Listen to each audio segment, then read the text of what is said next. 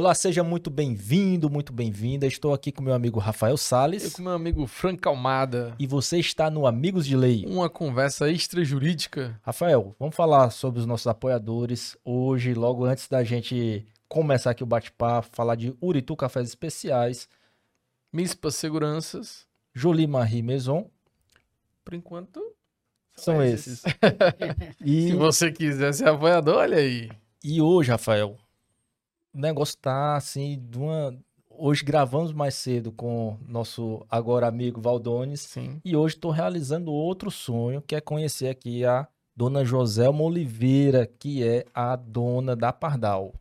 Faz uma história super especial, né? De muita superação, de muita inspiração e também transpiração, tenho certeza, para conseguir construir essa empresa que a gente estava comentando aqui nos bastidores. É um patrimônio já do estado do Ceará. Exatamente. É, Seja muito... muita resiliência. Seja muito bem-vinda, dona Joselma Oliveira. Muito bem-vinda. Obrigado, é um prazer vim falar com vocês, porque estamos vivendo momentos que tem que contar a nossa história mesmo para servir de inspiração, porque eu tenho certeza que tem muita gente que tem vontade de empreender e às vezes falta a coragem e também às vezes deixa o medo é, tomar de conta dele. E o empreendedor, o empreender é para enfrentar os medos. Meu nome é Joselma, eu sou de Picuí, uma cidade de muito empreendedores. Ah, eu tenho muito orgulho porque na minha cidade tem muito empreendedores. E eu admiro muito os empreendedores, porque eu tenho certeza que todos têm muito obstáculo para pular. E se ele está no mercado, é porque ele está pulando todos os obstáculos que aparecem na vida dele. Mas antes de empreender, a Joselma, o que é que ela trabalhou? E de onde é que veio essa vontade de ser empreendedora? Eu tive uma infância maravilhosa, eu sou filha de agricultor. E na agricultura, o meu pai e a minha mãe empreendiam. O meu pai vendia os produtos que ele plantava e minha mãe também plantava verdura e vendia e também nos ensinou a vender. Porque naquela época os pais empreendedores só contavam com os filhos. Eu sou de uma família de cinco pessoas, quatro irmãos homens e eu de mulher e a mais nova. Eita! É. Então, ali, o meu pai colocando meus irmãos para trabalhar, eu também cheguei a, a trabalhar com eles e aprendi. É, empreender não é só ser rico, não. É, o meu pai empreendia para a gente sobreviver, mas graças a Deus ele nos deu uma vida digna. Conseguimos estudar, e também eu tive uma infância junto com meus irmãos muito maravilhosa. Eu acho que ver meu pai empreendendo na agricultura, minha avó também era uma empreendedora, que era comerciante, é, e ele colocando a gente para ajudar ele, eu acho que foi a melhor escola que eu e meus irmãos tivemos. Mas eu que comecei a vender picolé e depois fui colocando meu, meus irmãos no mercado. Então, todos eles hoje trabalham com sorvete e picolé. Ah, todos trabalham na Pardal hoje? Não, é, tem uns que têm a, a empresa deles. Própria. Eu incentivei eles terem a própria fábrica deles. Mas antes disso, você chegou a trabalhar como secretário, não foi isso? É, quando eu completei 18 anos, e, e, o meu primo tinha uma metalúrgica lá em Brasília e me convidou para eu ser secretária dele. Mas ali eu percebi que na minha função eu procurava aprender, fazer tudo e aprendi a vender. Eu vendia portões de ferro, vendia janelas, vendia ferro também. E achei aquele mercado muito interessante. E ele uma vez me disse assim: minha prima, vender é uma arte. E eu Sim. aprendi isso com ele. Vender é uma arte. Você tem que ter o seu produto, tem que olhar no olho do seu cliente e fazer ele acreditar que o que você está vendendo é bom e vale a pena ele comprar. Então, foi essa lição que eu aprendi com o meu primo como secretária. Só que lá eu trabalhei dois anos e seis meses com ele. Eu percebi que um salário não rende, não. A gente não vai a lugar nenhum com um salário. E aí eu pensei, se eu ficar aqui, eu vou me acomodar. Foi quando eu resolvi voltar para minha terra. Isso era em Brasília? Isso em Brasília. Eu só Certo. morei dois anos e seis meses em Brasília. Mas eu percebi que funcionário de um salário não vai a, muito a lugar nenhum, não. Então, como eu cresci vendo os meus pais empreendendo e nos dando uma vida digna, eu vim embora para minha terra para eu pensar num futuro melhor para mim, né? Mas quando eu cheguei na minha terra, me encontrei com meu ex, que eu tinha namorado na minha adolescência, na minha juventude. E Achou nós- mais bonito? Não, voltamos a namorar. Acho que eu descobri que eu gostava dele mesmo. E aí eu Às me vezes a casei. distância, né, dona É. Joselma? Aflora ali a paixão, né? É, eu me casei e aí fui morar em Currais Novos, Quais novos já em que estado? Rio Grande do Norte, mas Pronto. fica perto da minha cidade. Fica mais ou menos uns 90, É, 100 pertinho. quilômetros. Então é uma cidade perto. Mas como ele lá já trabalhava com o cunhado dele, era, ele era sócio, o cunhado dele era um comerciante. E aí botou um negócio para eles dois. O cunhado entrou com o capital e ele entrou com o trabalho. Só que quem administrava o financeiro, as vendas, era o cunhado dele. E ele só produzia. O que Uhum. era o negócio? Era pipoca, aquela pipoca que, Iso- que, Que a gente chama parece- de isopor. Isso. Sim, Hoje nós temos uma marca muito forte que é a Guri, né? sim, sim. Então ele fabricava aquela pipoca. E nós casamos e dava para viver bem. Eh, nessa época, eu casei grávida do Flávio e já assumi a, Casou grávida do Flávio. a, a minha filha que ele tinha, Fernanda. Então, quando eu casei em dezembro, quando foi no início de janeiro, eu assumi minha filha. Aí, 18 de janeiro, minha filha completou 18 anos. Ou, dois anos de idade. Sim. E aí ele botou uma secretária para me ajudar. Então, até ali eu estava numa vida confortável, porque ainda não tinha sentido o peso do serviço doméstico. Que é Mas grande, né? É, na, naquela inflação do Sarney, é, o dinheiro dele encurtou, porque o cunhado dele não acompanhou a inflação e a margem diminuiu. E aí ele pediu para eu tirar a secretária. Aí quando eu tirei, eu achei muito ruim o, o serviço doméstico. Eu não nasci. Pensou logo, isso aqui não é pra mim. Não, isso aqui não é para mim. Entendi. E aí eu fiquei pensando o que era que eu ia fazer para pagar uma secretária. Sim. E aí foi quando eu lembrei que uma madrinha minha fazia picolé lá na minha cidade e era nos copinhos. E a gente ia comprar na casa dela aquele picolé. E aí eu pensei, o picolé precisa de pouco capital para começar. É só eu fazer na minha geladeira. E aí eu fui na minha terra, pedi para ela me ensinar, ela me ensinou. E eu comprei as forminhas, meu sogro me deu um capital para eu comprar o isopor, a matéria-prima, e eu voltei para casa para produzir esses picolés.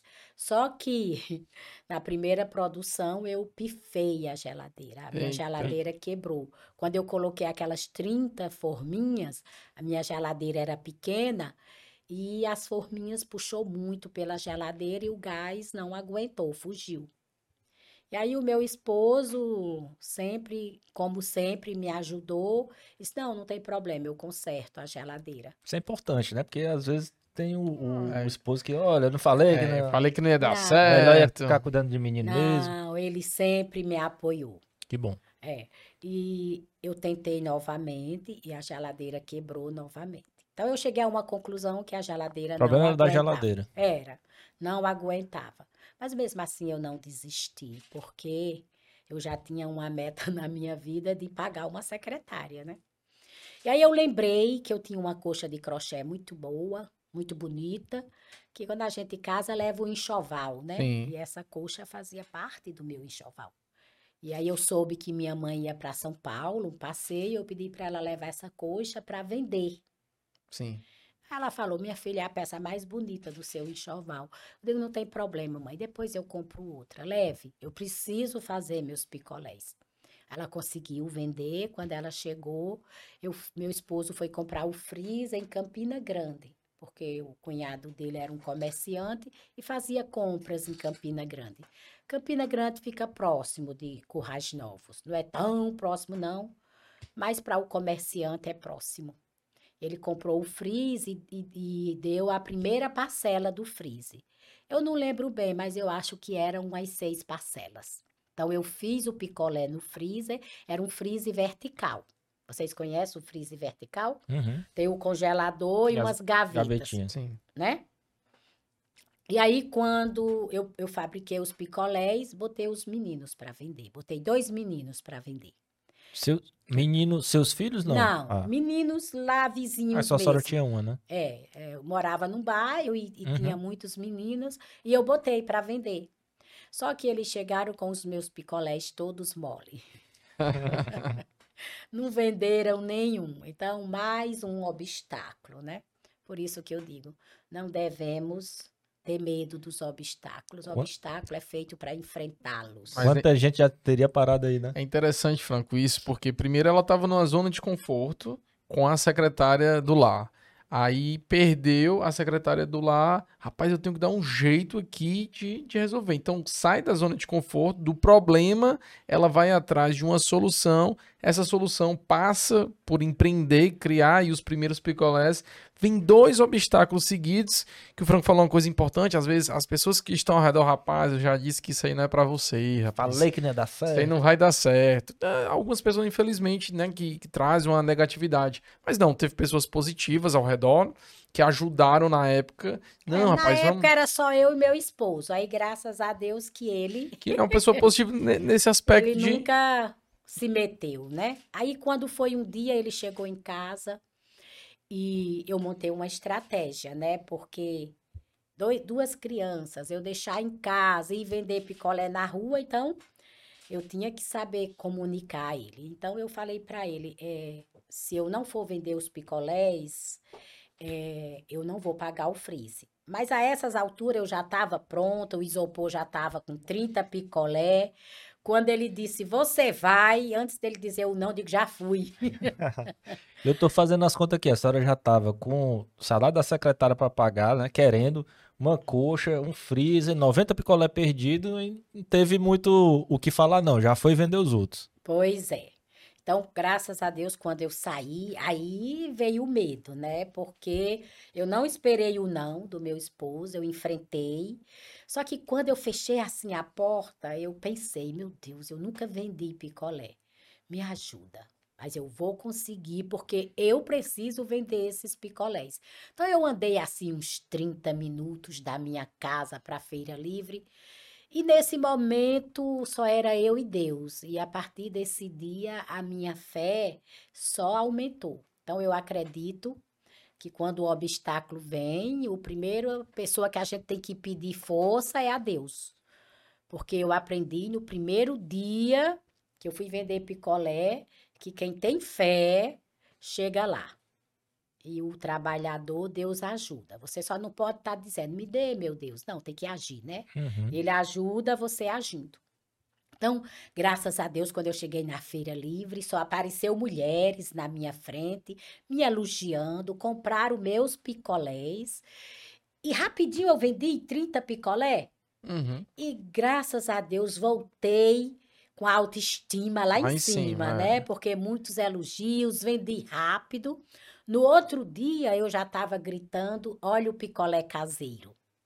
Uhum. E foi assim um ano vendendo picolé na Feira Livre, na cidade de Currais Novos, sempre buscando novos clientes. O meu esposo continuou a fabricar pipoca, mas nos momentos que ele podia, ele me ajudava, ele me observava.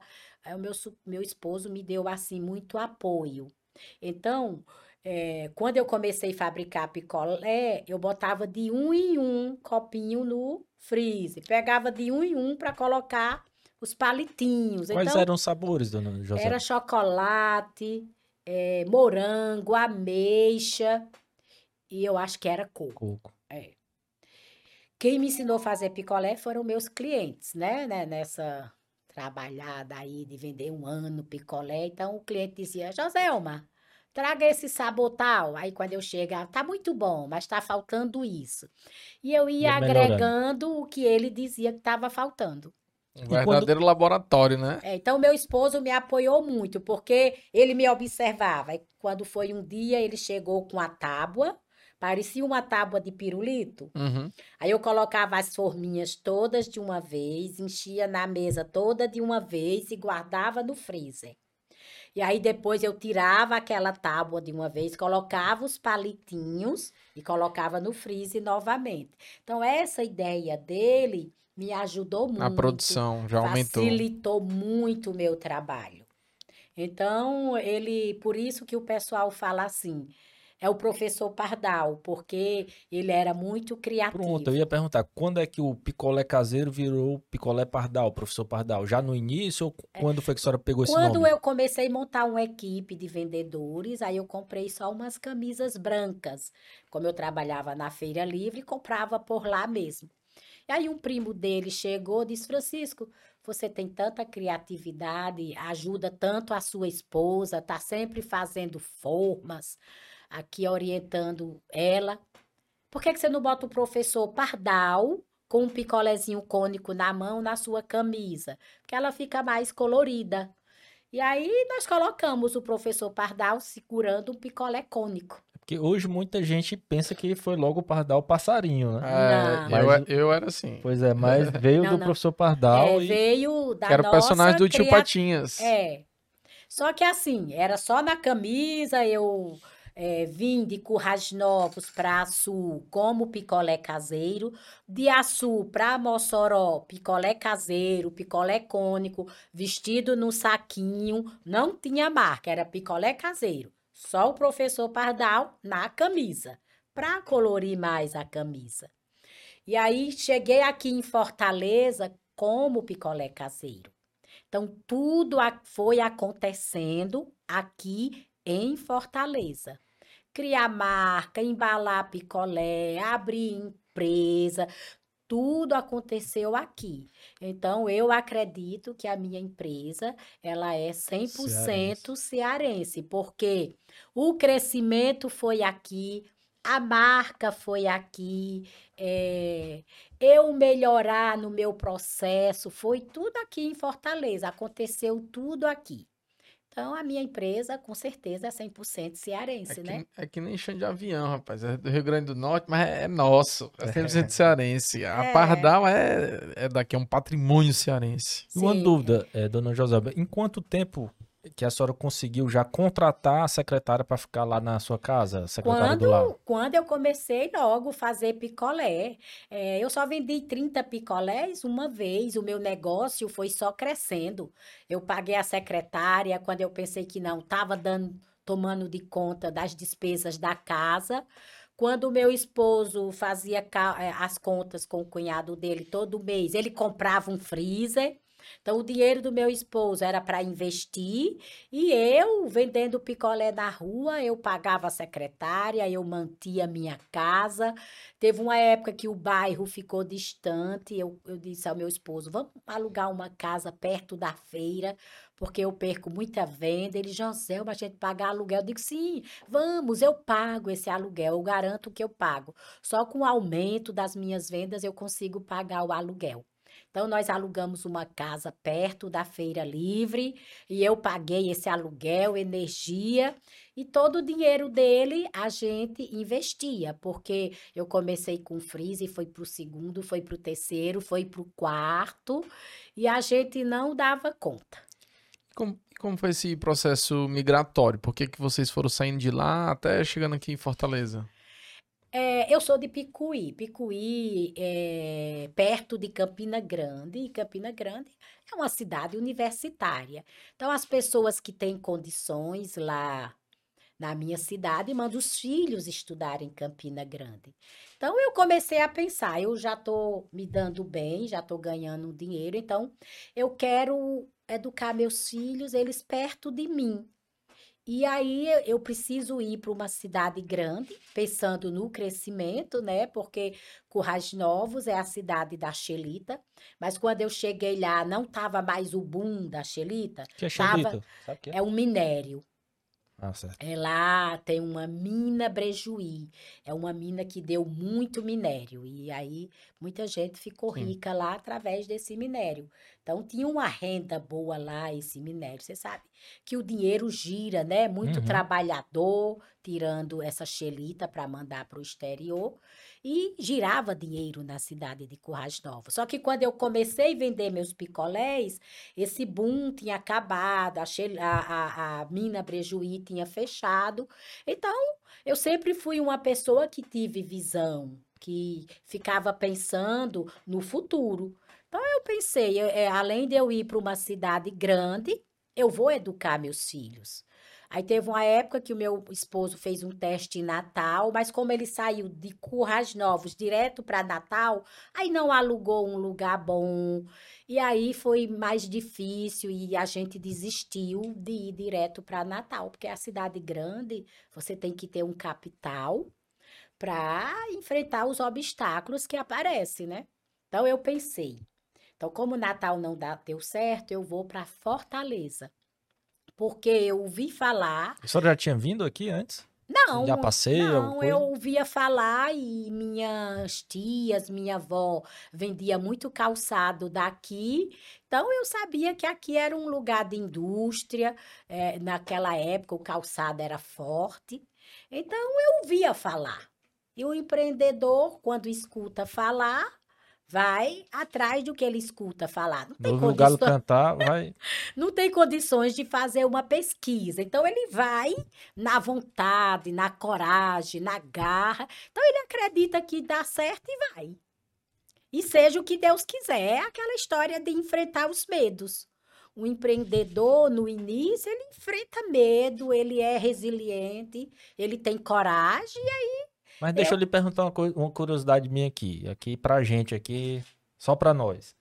É, a senhora também via mais ou menos o movimento da, na época da Kibon, via mais ou menos para onde, como é que ela estava indo e tinha essa Claro. concorrência também? Claro, o segredo do empreendedor é ele olhar uma empresa de sucesso. Naquela época eu já olhava a Que Bom.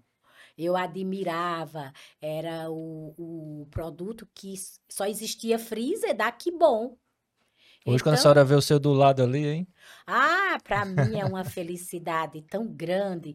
Eu fico muito feliz porque eh, eu me inspirei na Aquibom. Então, a Aquibom é, é uma fonte de inspiração. Eu fiz produtos bons porque eu sabia que a Aquibom fazia sucesso com produtos bons. Então, eu fiz. Eu sabia que um dia eu ia comprar uma máquina igual a da Aquibom. Então, você começa a sonhar, começa a se inspirar em empresa de sucesso. E na época, a empresa de sucesso era a Que Bom. Isso é tão bom de ouvir, né, Rafael? Porque Total. muita gente pensa na concorrência como algo a ser eliminado, né? E a concorrência, na verdade, é o que melhora o mercado, né, dona Joselma? Sim, não tem que ter medo de concorrência. Porque é, picolé e sorvete, principalmente o meu mercado. Se você for com ele bom para um lugar de movimento, não tem erro, você vende.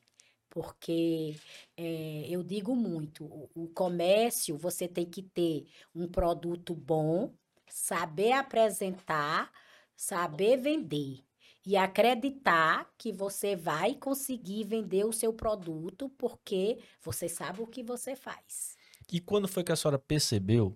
E eu, só antes disso, eu, eu perguntei essa questão daqui, bom, porque o pessoal fala muito assim, a questão de planejamento entre McDonald's e Burger, Burger King, né? Também tem uma certa concorrência. É disso que o McDonald's vai, faz todo um levantamento de mercado, consultores, vai instalar uma loja. Ao Burger King Só vem atrás. só vem e bota do lado, que o McDonald's já fez toda a pesquisa, né?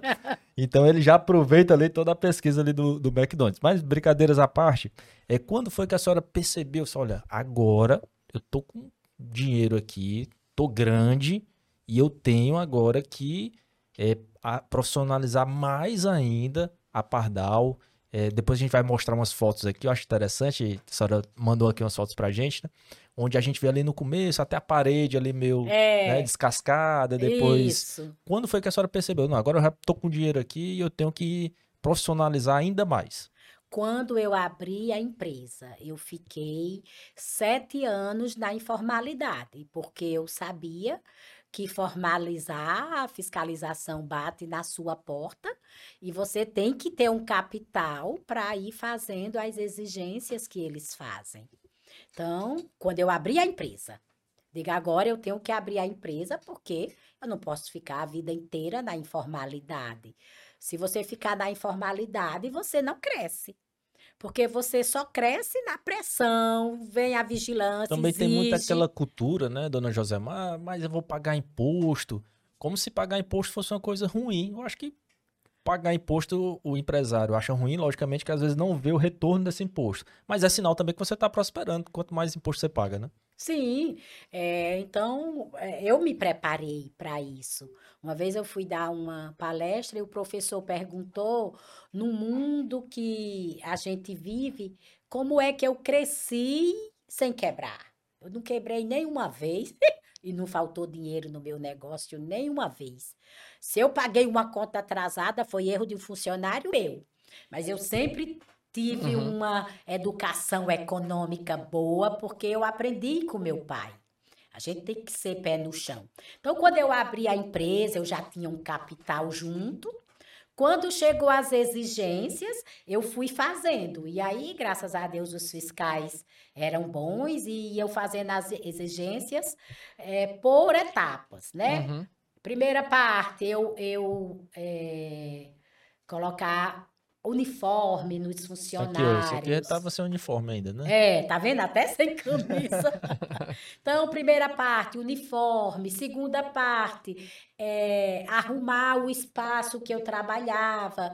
Tinha que, é, essa parte da tá, ó, cerâmica, é, tá vendo? ó? Organizado, já estão com PI. EPI, tudo, né? né? Aham. Então, é, isso aí, a, a- depois que eu me formalizei, e aí foi. Aí exigiram que eu embalasse o picolé, que não podia ser no saquinho, entendeu? Eu lembro demais desse símbolo. E né? aí, Eu quando também. eu embalei, deixou de ser caseiro. Aí eu tive que botar uma marca. Aí eu chamei um design. E aí ele fez essa marca. No momento era urgente, nós colocamos E pegou. e pegou. E aí depois o meu filho se formou e Confesso foi que eu não trabalhar. gosto muito desse formato, não, dona José. Eu prefiro o Redondinho. redondinho. É porque é, é o tradicional, Tradicional, é. é. Mas é, esse formato aí são estratégias, né? Que a gente tem que fazer para ir acompanhando o mercado, senão você fica para trás. Falando de estratégia, né? É, eu vi ali que você começou a profissionalizar e aí abriu a empresa formalmente, começou a pagar. Como foi a estratégia de crescimento? Como é que você projetou? Porque lá atrás você ia na feira, Ah, não era vendia. projetar, não, homem. Era na marra Na marra. mesmo, era a pressão, era a necessidade, faltava produto. E aí eu produzia e o povo levava tudo. E aí isso vai fazendo com que você vá crescendo na marra mesmo. É a pressão. Mas aí mais na frente, quando já, já, já virou algum- empresa, por exemplo, é, uma das estratégias que eu sei que vocês têm é tem os vendedores com carrinho na praia, tem os pontos de freezer que tem nas mercearias, nos mercantis.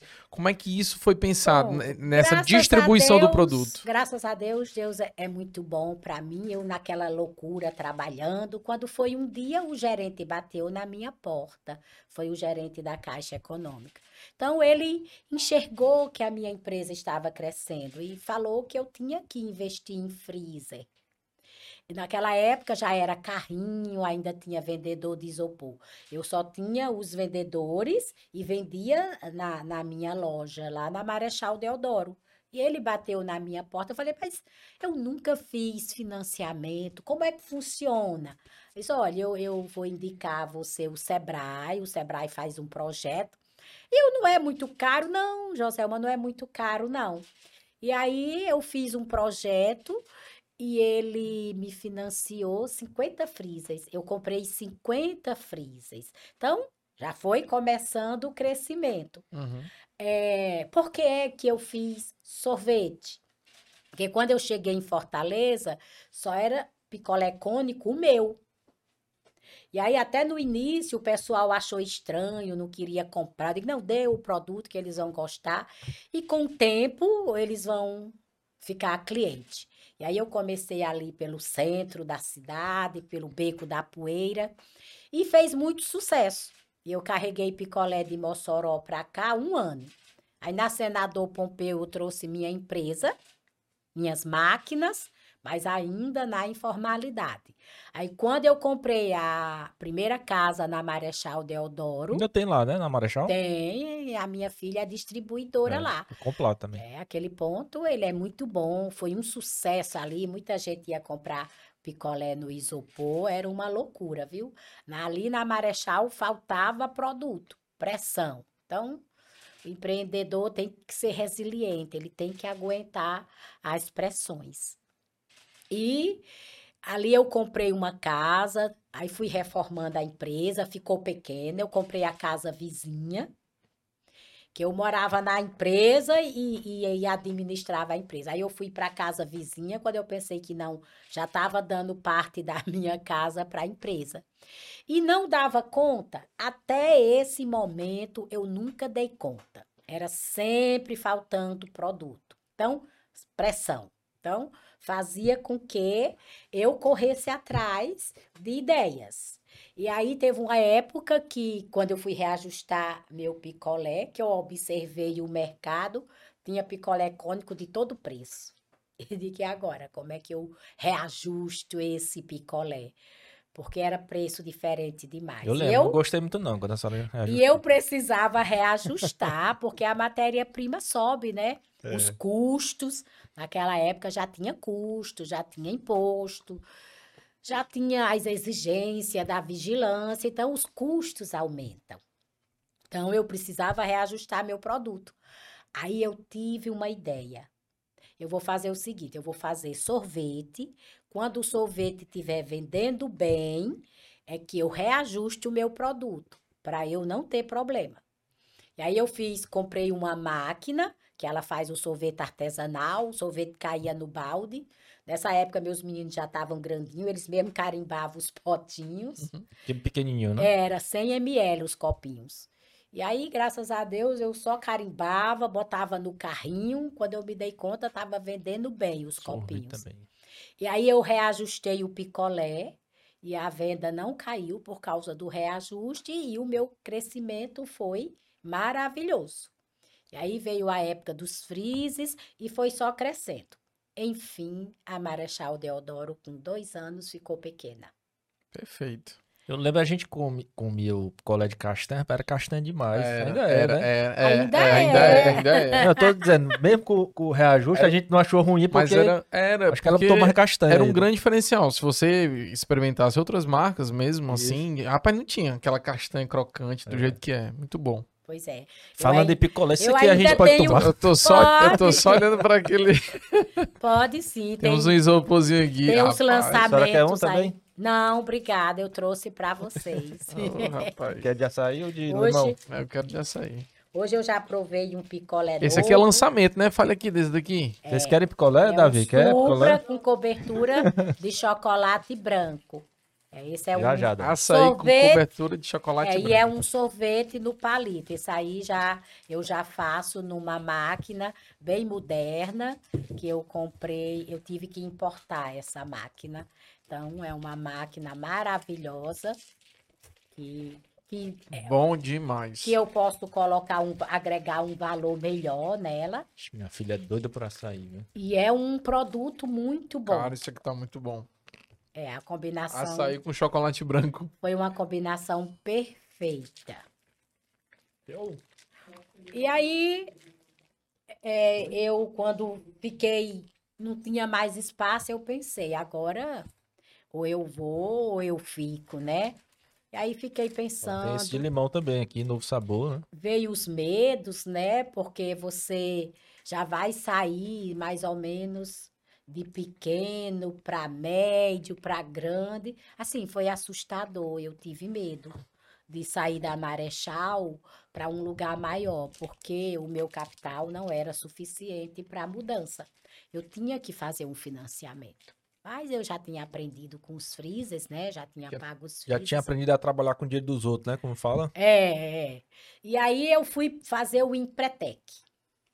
O que seria um O Empretec? Empretec é um curso que você faz durante quatro dias, ensinando a você montar empresa, eh, como ter uma empresa organizada. Então, a gente passa quatro dias, monta empresa lá dentro.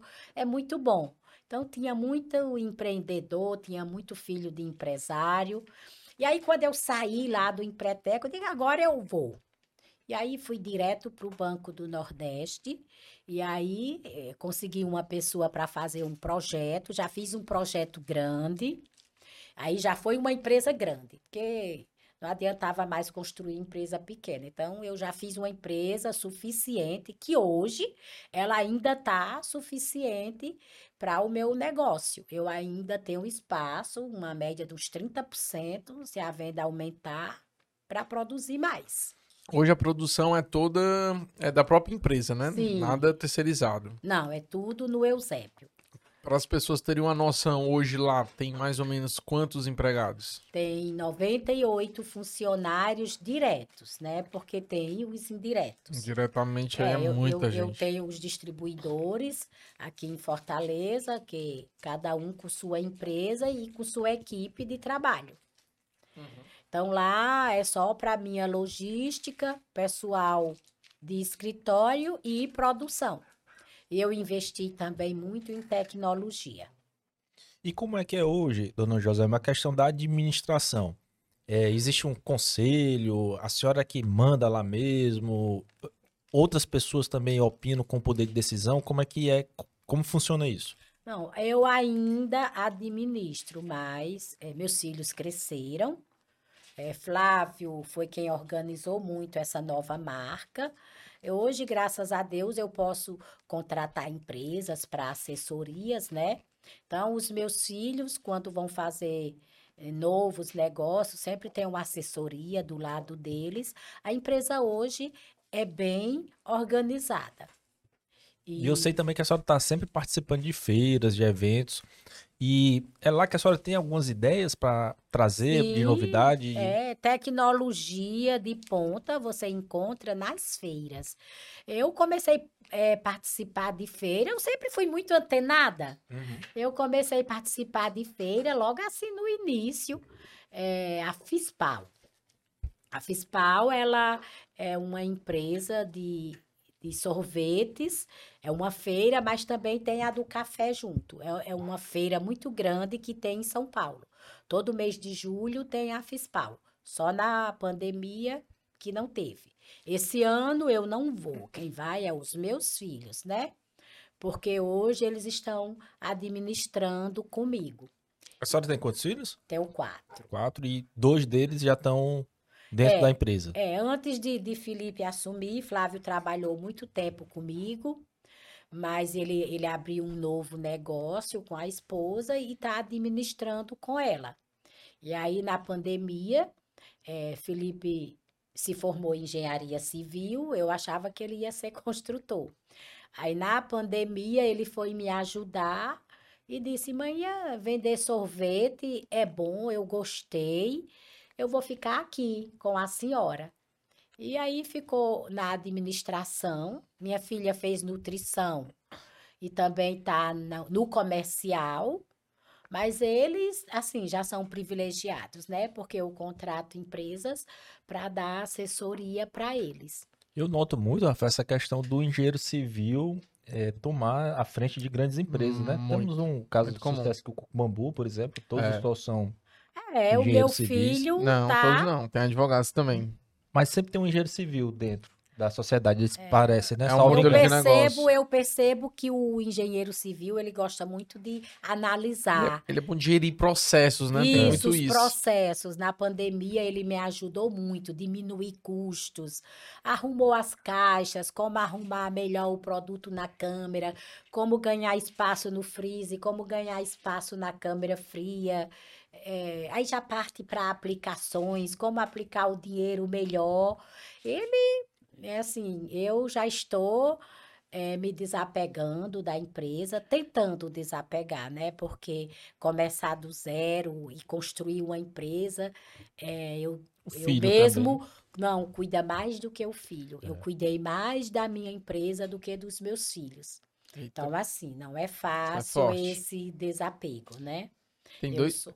Tem Sou dois pontos apegada. que eu ia destacar. Primeiro é, você vê que é uma pessoa que está em crescimento, né? Uma empresa hoje já bem sucedida, bem sedimentada no mercado, mas que está sempre falando em cursos, atualizações, revisão de processos, contratação de consultoria. Então, é uma forma de você estar permanentemente se atualizando e gerando assim, continuando a gerar bons resultados. Mas eu queria lhe perguntar, desde que você começou, na, na, na, empresa, lá em Corrais Novos, lá bem no comecinho. Quanto tempo demorou para tirar 10 ou 15 dias seguidos de férias? Nunca. Depois que eu estava na Marechal, que o meu filho mais velho me ajudava a administrar, eu tirei 15 dias de férias. Como é que o empreendedor aproveita as férias dele? Ele vai para uma feira, aí ali passa um dia ou, dia ou dois dias a mais, conhece o estado, entendeu?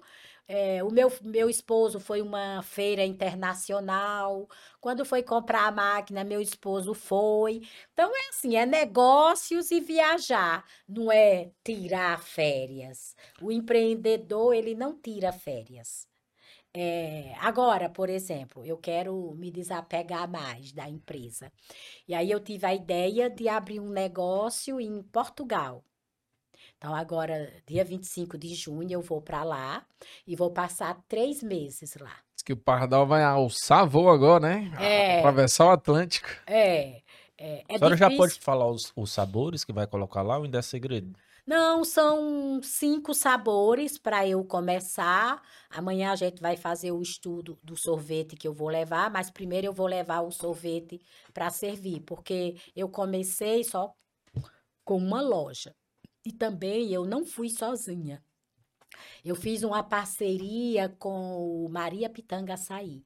Sim. É, já faz tempo que eu faço parcerias e, e, eu observei que as parcerias com as empresas sérias é muito bom. Uhum. E aí eu fiz a parceria com o São Geraldo para divulgar ah, eu provei, meu produto delícia. lá no Cariri. Muito bom. E aí, assim, criou um vínculo muito bom. Na época criou foi um reboliço na cidade, viu? Foi uma Rapaz, o pardal de São Geraldo. Inclusive, é. a gente tá querendo trazer o, o pessoal do São Geraldo aqui. Se a senhora puder fazer essa ponte aí também, viu, depois. Ah, dona Ana, com certeza ela vem. Ela tá sempre vindo aqui em Fortaleza. Eu vou falar com ela. Aí vou perguntar se eu posso passar o contato dela para você. Agradeço. Então, assim, foi uma parceria maravilhosa. Era só uma edição limitada. Acabou eles aceitando a gente fazer o produto deles e a gente paga royalty. E foi assim, só melhora. Sim. Eu participo da Expocrato com eles, a gente fala de planos de divulgar juntos a nossa marca. São duas empresas cearenses, Cearense. muito amadas pelos cearenses. Raiz, é. Então, a parceria foi maravilhosa. Então, com esse exemplo que eu tenho, Eu fui uma palestra, aí eu vi o, o rapaz da Maria Pitanga falando que estava em Portugal. Aí teve uma época que o país era uma loucura, Pra ia, ia ficar ruim, era um horror. E o empreendedor, ele se assusta, né, com o mercado doido. O mercado tá muito louco, ninguém tem certeza desse mercado. Aí eu falei, quer saber? Eu já estou num processo que eu preciso desapegar um pouco da minha empresa, né? Porque eh, eu quero ser diferente. Os empresários só saem da empresa quando morre. Eh, eu estou trabalhando isso dentro de mim, não é fácil, mas eu quero que meus filhos administrem minha empresa eu um pouco distante. A senhora tem porque- cara de mandona. A senhora é mandona mesmo? Senhora- Sou, sou. Então eu tenho que me afastar para eles começarem a administrar do jeito deles. E eu ficando de longe, o que eu ver que está errado, eu corrijo e, e o que eles fizerem certo, eu vou apoiando. Perfeito. Então, eu quero fazer esse trabalho diferente. Só que eu vou desapegar, mas empreendendo.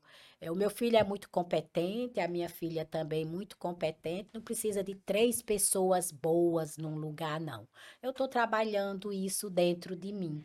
Eu acho que esses três meses que eu vou passar em Portugal, buscando um Três novo meses vai tirar férias pelo tempo que não. ah, meu amigo, não é férias, não. É férias, trabalhando é, mesmo. Aí, nem... Estudando o mercado. É, eu vou ficar na frente de loja, o meu funcionário já tá lá, mas por Qual é a enquanto cidade lá? é Albufeira, é um litoral. Sim, sim. É um litoral que vai muito turista para lá. muito Rafael já europeu. morou em Portugal. Se a senhora quiser dicas lá do público de Portugal, pode Na depois hora. conversar com ele. É, eu ouvi dizer que o pessoal lá gosta muito do natural, então eu tô indo por esse caminho do natural. Tô levando logo de início os picolés de frutas. Castanha vai também?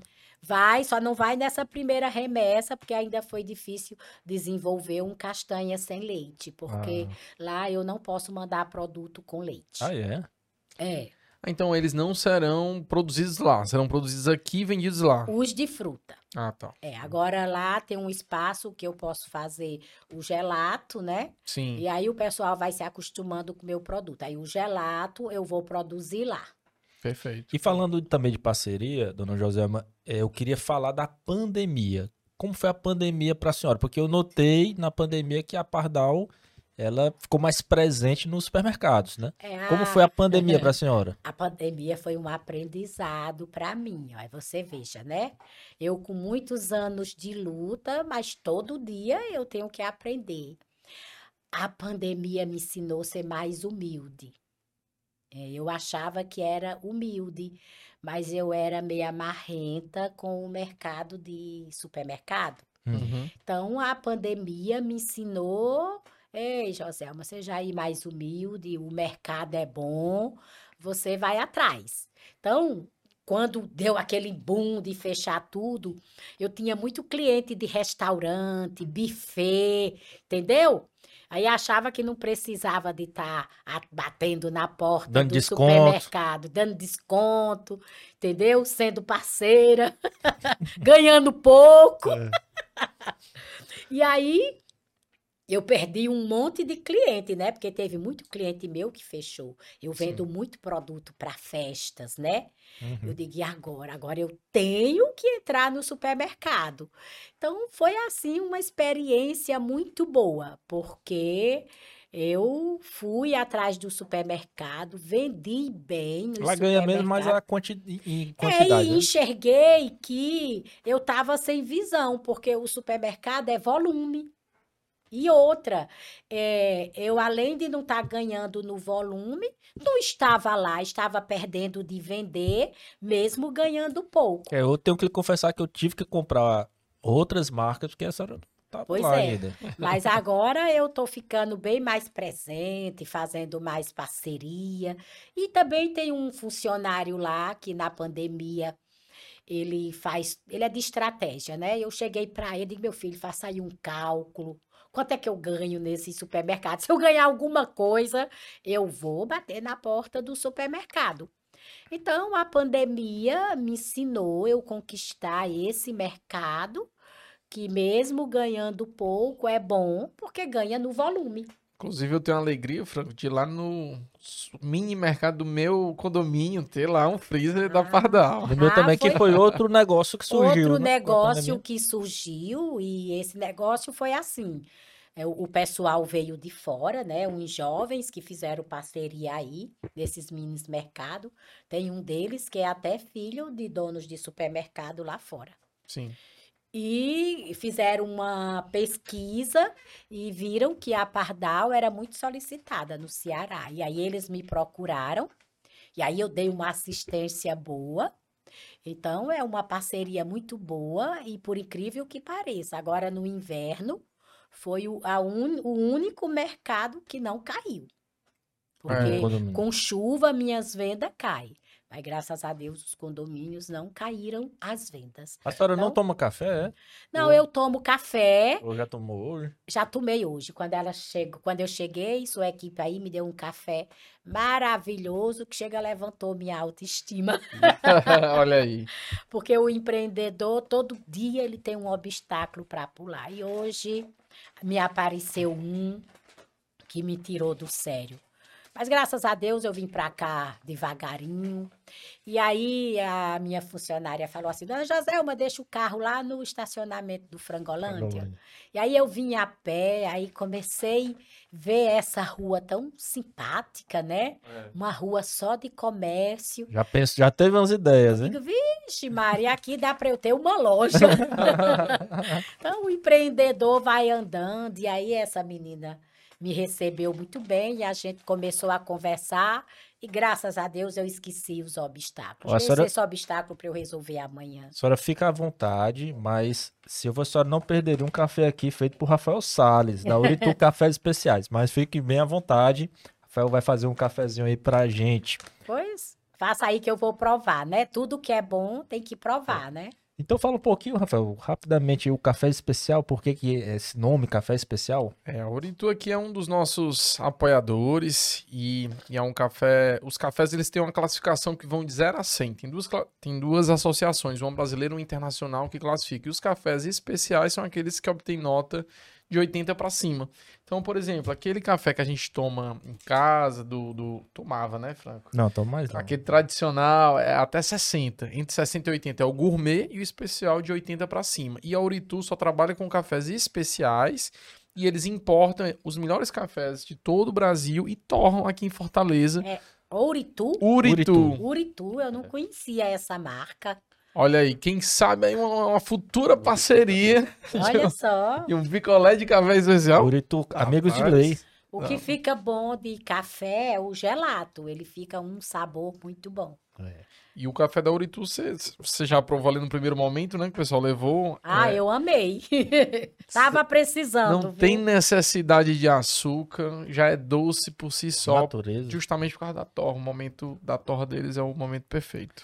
É, apro- já faz muito tempo que eu me acostumei a tomar café sem açúcar. Olha não tem mais jeito não, viu, É de voltar. porque eu tenho um projeto na minha vida de empreender até os 80 anos de idade. Tem que tirar o açúcar. Porque então. empreender não é só ganhar dinheiro, é gerar emprego, é gerar renda, Faz muita diferença na sociedade. é dar novas oportunidades. Deixar seu legado, pessoas, né, é. dona José? Por exemplo, eu, eu tô com um funcionário morto de feliz.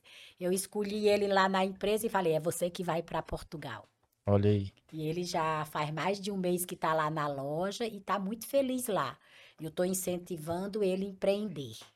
Se Deus quiser, eu gosto muito de incentivar as pessoas a empreender, porque o empreender, apesar das vontades que às vezes a gente tem de chutar o balde, mas graças a Deus fica só na vontade.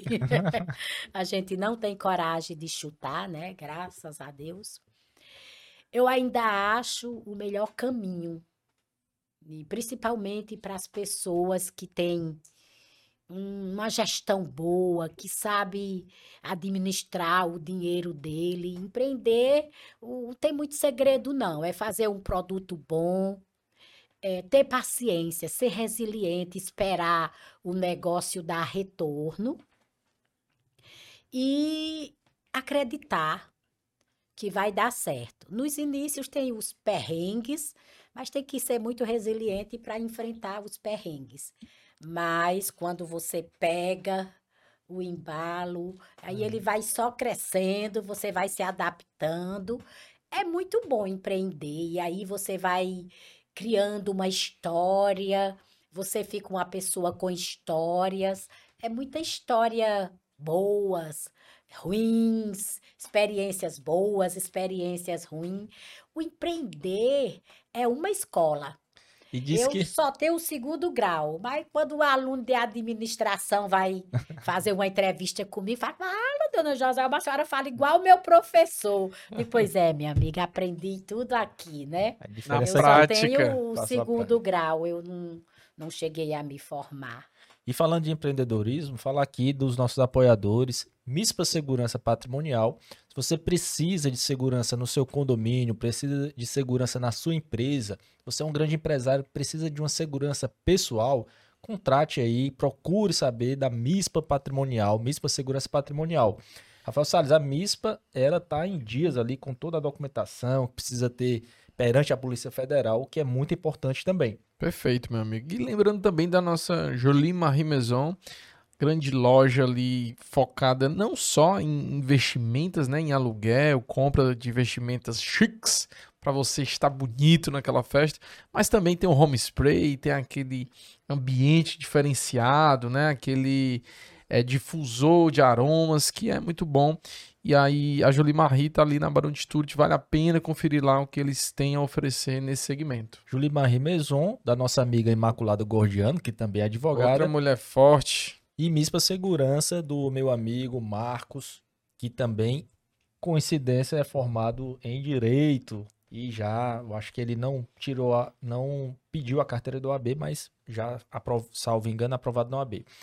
É, Dona Joselma, uma, uma dúvida aqui que eu tava.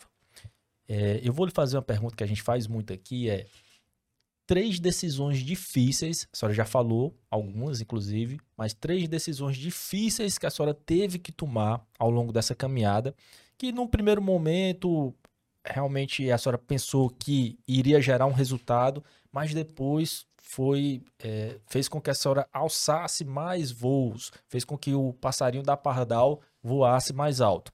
Quais seriam essas decisões que a senhora teve que tomar? Eu Emendando, já citei aqui essas três decisões, né? A primeira foi quando eu saí de Currais Novos para chegar a uma cidade grande. Como eu não tinha condições, vim para Sul, Mossoró, Fortaleza, né? Então essa foi uma decisão muito importante na minha vida. Ter saído lá de secretária também, né? Uma, com- poderia ser, a- se acomodar naquela situação. Pois é. A segunda foi quando eu saí da empresa pequena para ir para uma grande, procurar um banco, fazer um financiamento de um valor alto, Uhum. que eu nunca tinha visto aquele valor na minha 50 vida. freezer, né? Tipo, o freezer hoje é Não, caro. não, não foram os 50 freezers. Foi a desse, os 50 freezers o gerente veio me oferecer. Foram, foi a decisão de eh, construir uma estrutura grande, câmeras frias, caminhões, freezers, capital de giro. Então eu só tinha feito um financiamento de 50 freezer. De repente Entendi. tomei uma decisão de um negócio grande, né? E o medo bater na porta. E o medo bater na porta, mas fui buscar eh, conhecimento e, graças a Deus, enfrentei os medos e deu certo. Eu consegui pagar meu financiamento com muita tranquilidade. Também comecei a trabalhar com mais tranquilidade, sem faltar produto, e já buscando outros voos, né? Que é organizar a empresa, assessoria para os filhos. Então, eu acho que essa. E agora, essa De de eu ir Portugal. para Portugal e desapegar da empresa, porque desapegar da empresa dói, não é fácil. Isso merece um brinde aqui, Vamos né? brindar aqui. Na Uritu Cafés Especiais. Então, é assim, é uma decisão muito importante que a maioria dos empresários não faz, né? Deixar a empresa para os filhos enquanto você está em vida. Sim. É, e, e buscar e desbravar outro país. E como foi esse processo de passar aos poucos, né, atribuições aos filhos? Foi mais uma imposição sua ou foi um desejo deles? Não, foram, foram conflitos mesmo. É, o meu filho mais velho, é, trabalhando comigo, ele teve muitos conflitos. Tanto que ele buscou outro negócio, eu apoiei.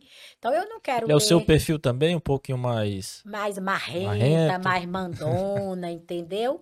Que a gente é feito de defeitos e qualidades, né? Uhum. Então, eu sou muito mandona, muito apegada à empresa.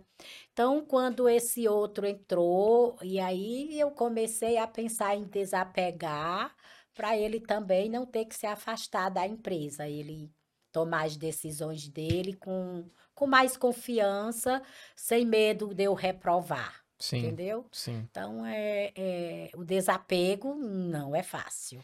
Mas eu estou batalhando esse, esse desapego, mas também não estou conseguindo só, não. Tem as terapias com a família, aquela busca, né? Eu vou fazer, o que é que eu vou fazer para conseguir desapegar? Então, também fui fazer terapia com a família, fui conhecer Portugal, eh, gostei muito da estrutura. É ótimo, né? É, e aí também se apegar a um novo sonho, né? Eu acredito que eu tenho muitas oportunidades lá. Total. É, e aí vai se apegando a esse novo sonho, porque o empreendedor, ele vive em busca dos sonhos dele, de realizar os sonhos. Então, um sonho acaba, vem outro, né? Porque eu já fui além dos meus sonhos. O meu sonho era ter uma empresa organizada. E já faz tempo que eu tenho essa empresa organizada. Então, agora é desbravar outro país e ter um sonho e acreditar que esse sonho vai dar certo. E o que é sucesso para José? Sucesso, meu amigo, é é uma ruma de palavras junto. Sucesso é fé, resiliência, garra, força. Acreditar em você mesmo. E um pouquinho de aventura também, né? Que eu me aventurei, vinha para os lugares sem pesquisa, mas eu acreditava que ia dar certo, porque eu acreditava no produto que eu fazia. Será, Então, é uma ruma de coisa junta. será que as pessoas que não, não atingem, né, esse sucesso é por falta dessa aventura? É, é, tem pessoas que, que não enfrentam os medos. Porque medo é um negócio sério. Tipo, eu para ir para outro país. Eu chorei, eu perdi noites de sonos. Eu fiquei me questionando por quê, é questionamento, entendeu? Investimento em euro. investimento em euro, é, ir para o balcão, vender tudo de novo. Então, é tudo isso. Então, e o novo é assustador, Total. entendeu? Total. Então, é isso. É toda, todas essas rumas de frases juntas. E deixa eu lhe fazer uma pergunta. Eu, ouvindo aqui bem atento, a senhora falou algo que me chamou a atenção, que é uma realidade. E a senhora é bem sincera. É, a empresa, às vezes, dá mais. Você tem que dar mais foco até do que o próprio, um filho, né? Tem que dar Sim. mais atenção até do que um filho. E algo que às vezes passa na minha cabeça, eu também sou um empreendedor, Rafael também, nós temos escritórios próprios e outros negócios.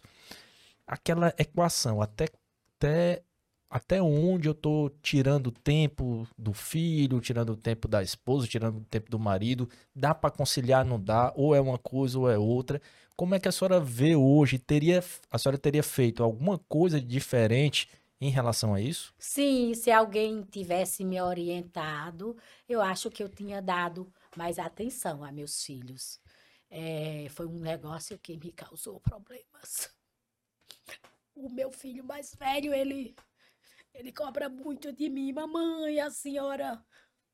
Quando eu precisava da senhora, a senhora não estava ali, a senhora esquecia a gente na escola.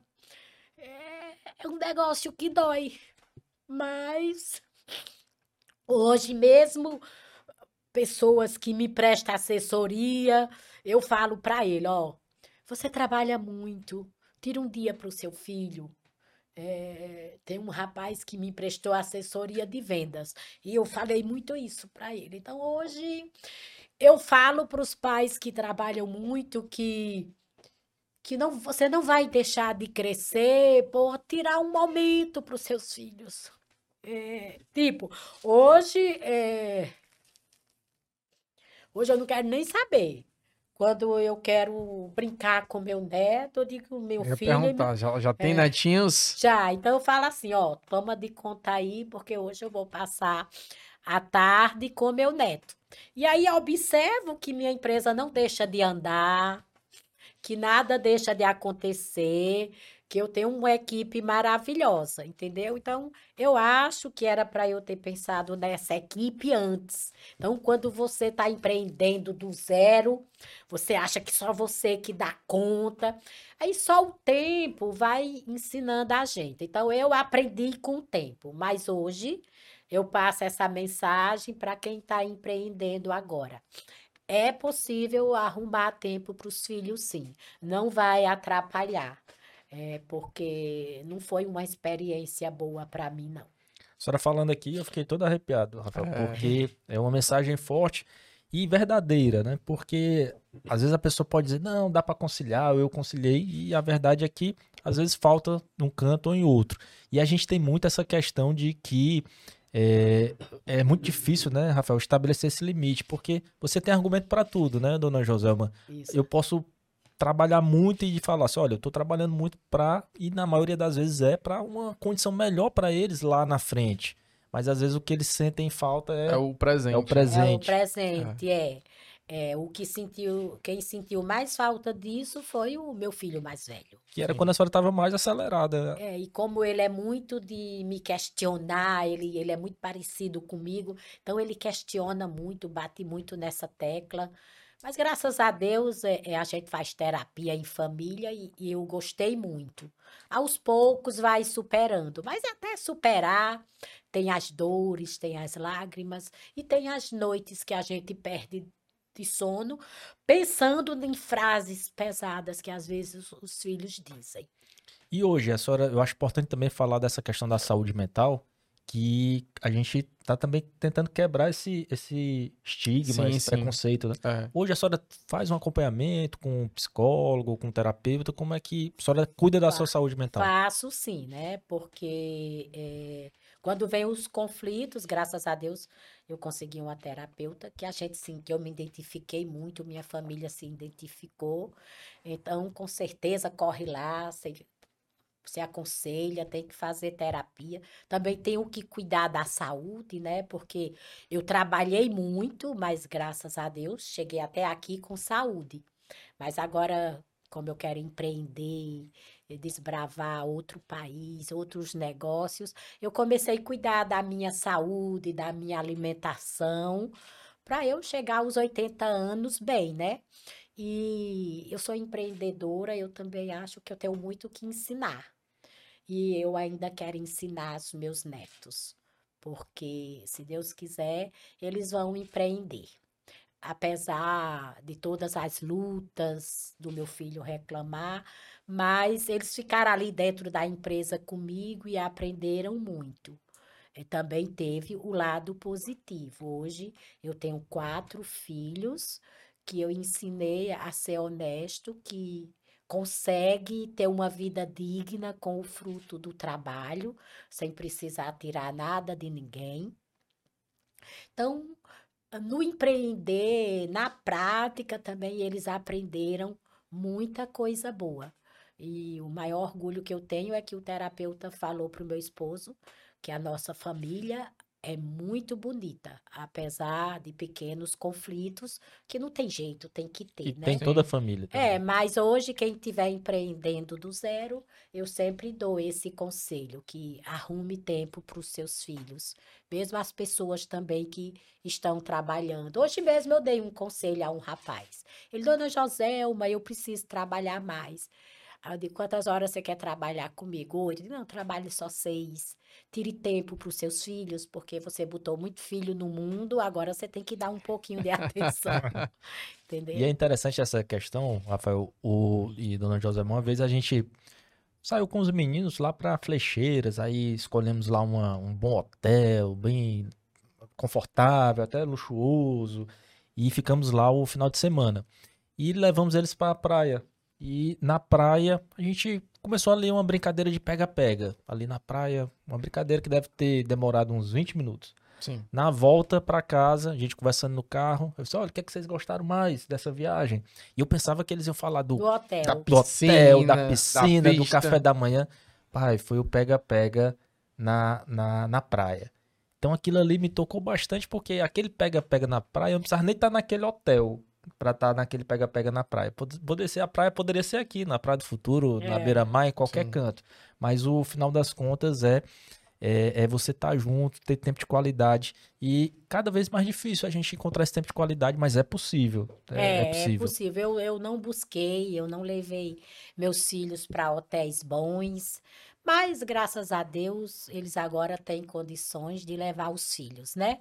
A gente também não pode só reclamar de Claro, tudo, não. Tem tudo que tem- dar graças a Deus. Errou, vamos consertar o erro Aqui pra frente. frente, né? E a senhora, se Deus quiser, vai ter muito tempo aí para curtir não só os netos, mas os filhos também Ah, essa- e- esse feriado, é, eu tava com meu neto lá em Capuí, e aí eu fui tomar banho de chuva com ele. Ah, Ah, ele amou, demais. é. E aí ele se suja todo e batia com os pés na água. Então, o que eu não fiz com meus filhos, e aí foi um aprendizado, eu agora estou fazendo com os netos, né? Tomar banho de chuva, tomar banho de mar, dar boas risadas. E é isso aí. E olhar para frente, né? pra Que frente. atrás vem gente. E os quatro filhos são empreendedores, pelo que eu notei. O mais velho, ele empreende outra empresa. É, ele, isso, ele, né? ele trabalha com móveis planejados. Móveis planejados. É, a SCA. Ele trabalha é, montando os móveis, né? Ele Que é o Flávio. representa uma empresa do Rio Grande do Sul. Perfeito. E aí o Felipe tá com a senhora. Felipe está comigo na administração. Fernanda é distribuidora lá na né? empresa da Marechal Deodoro. E Helena está no comercial, porque eu achei ela muito boa no comercial. Também botei uma assessoria para ela muito boa de marketing. Estou gostando da senhora que está trabalhando com ela e posso me dar o luxo de dizer assim: você tem noção a quem você pegou para ensinar? Ela disse: Tenho, José. Eu digo: É uma filha de uma grande empreendedora. Cuide dessa menina. E o seu marido, é dentro da empresa ou é fora? O meu marido sempre foi meu suporte. Equipamentos, por exemplo, agora a gente está aumentando o pátio da energia solar. Aí ele está acompanhando lá o terreno, como é que o pessoal está fazendo a limpeza do terreno. é, é, mexe com o trator, se o, se o trator quebra, ele conserta. Então, ele gosta muito de mexer com máquina, mas acaba sendo um suporte muito bom para mim. Então, ele é, É o o professor meu Pardal suporte. até hoje. é, é meu professor Pardal até hoje. Fala, Rafael. Dona José, com a sua relação com a espiritualidade. Eu sou uma pessoa de muita fé. É, a minha vida é corrida. Eu sou de uma família católica, mas eu gosto muito da igreja presbiteriana, porque eu conheci uma grande amiga em Mossoró, foi num momento difícil da minha vida, e, e ela me levava para a igreja. E, e graças a Deus, eu tenho esse pensamento que eu fui escolhida. É, Deus me deu uma infância maravilhosa. É, minha mãe já tinha quatro filhos homens. Eu vim de mulher atrás, assim, eu vim realizar um sonho da minha mãe, né? Eu já nasci Realizando. realizando o sonho da minha mãe. Meu pai ficou muito feliz. E são quatro homens, eu de mulher a mais nova. Depois mãe engravidou, mas esse bebê morreu porque ela plantava verdura e caiu. E na queda o bebê morreu. Era outro menino. Então eu tenho um privilégio de, de ter nascido e, e brincado e aproveitado a vida com esses quatro irmãos que me ensinou. Eu, eu digo muito para os meus filhos, o que foi minha base. Eu subia em árvore, eu brincava de guerra, eu subia de rio acima, eu tomava muito banho de açude. Nós lá em casa aprendemos nadar só. Então, desde pequena que eu fui criada num sítio, então eu me sinto uma pessoa muito privilegiada. Deus me deu tudo de bom até a minha juventude, até o dia de eu casar. E quando apareceu os obstáculos que eu olhei para trás, eu digo obrigado, Senhor, porque é muita luta, mas eu vivi. Então, eu eu tenho um, uma intimidade muito grande com Deus. Não precisa eu ir direto para a igreja conversar com Ele. É, na, na minha primeira vez que eu fui vender picolé, eu aprendi que só precisa ser eu e Deus. Então, eu, eu sou uma pessoa de muita fé e sei que Jesus veio ao mundo e creio que ele vai voltar. E eu estou me preparando para a volta de Jesus. Busco ser uma pessoa justa, porque como Deus sempre foi muito justo comigo, muito bom, tenho certeza que foi com a intenção de eu ser uma pessoa melhor. Então, eu sou uma pessoa de muita fé e acredito que Deus existe. E quando eu vou buscar a palavra na igreja, ela é toda direcionada para mim eu creio. Então, eu saio de lá mais fortalecidas. Então, tem momentos, aqueles momentos que a gente tá com vontade de chutar o balde, mas eu sei que eu vou a um lugar e Deus vai dizer que ali é um momento que eu tinha que passar por aquilo mesmo e que eu vá em frente. Então, eu saio da igreja muito fortalecida. Então, eu sou uma pessoa de fé muito grande. Muito bom. Dona Joselma, e a gente já falou aqui sobre os planos para Portugal, mas eu queria que a senhora falasse. Eu já tenho uma certa noção disso, porque, como lhe disse, né, sou consumidor, fã aqui da, da Pardal, mas fale um pouquinho para o nosso público o que é a Pardal hoje, quais são os municípios que ela está e como é mais ou menos a logística. Quantos caminhões a Pardal tem, o que ela movimenta aí nessas estradas cearenses? Ah, a Pardal hoje atende todo o Ceará, e agora eu estou entrando em Mossoró. Agora que eu vim entrar em Mossoró, que eu já deixei Mossoró para trás um dia, né? Uhum. É, eu ainda não atinjo todas as cidades do Ceará, mas é uma meta atingir todas as cidades. É, eu tenho mais de 20 caminhões, são baús frios. É uma logística complexa. É, exige muita manutenção. A muita... fábrica é toda aqui e sai daqui para distribuir no, no interior. Sim. E aqui na capital, nos bairros, tem os distribuidores. Eu levo para a câmara fria dele. É, é uma empresa que já está com a equipe toda no lugar. Na produção, eu tenho uma pessoa, aliás, duas pessoas que administram a produção para mim duas pessoas muito competentes. Na logística, eu também tenho a equipe da logística. Nas vendas, eu tenho os supervisores de venda que me ajudam a administrar. Então, hoje a Pardal é uma empresa muito organizada, assim que eu tenho muito orgulho. Eu fico olhando assim, eu digo, mas rapaz, foi tanta luta, mas hoje está aqui tudo no lugar. É, eu me dou o privilégio de passar três meses fora e acredito que a minha equipe vai ajudar muito aos meus filhos. Então, é uma empresa com uma equipe maravilhosa e que eu admiro muito a minha equipe. E a senhora já chegou a receber alguma proposta para venda da Pardal? Algum, algum alguém querendo comprar? Ou pensa também em questões de franquias? Sim, é, as franquias, o meu filho, o meu filho já está com estudo de franquias.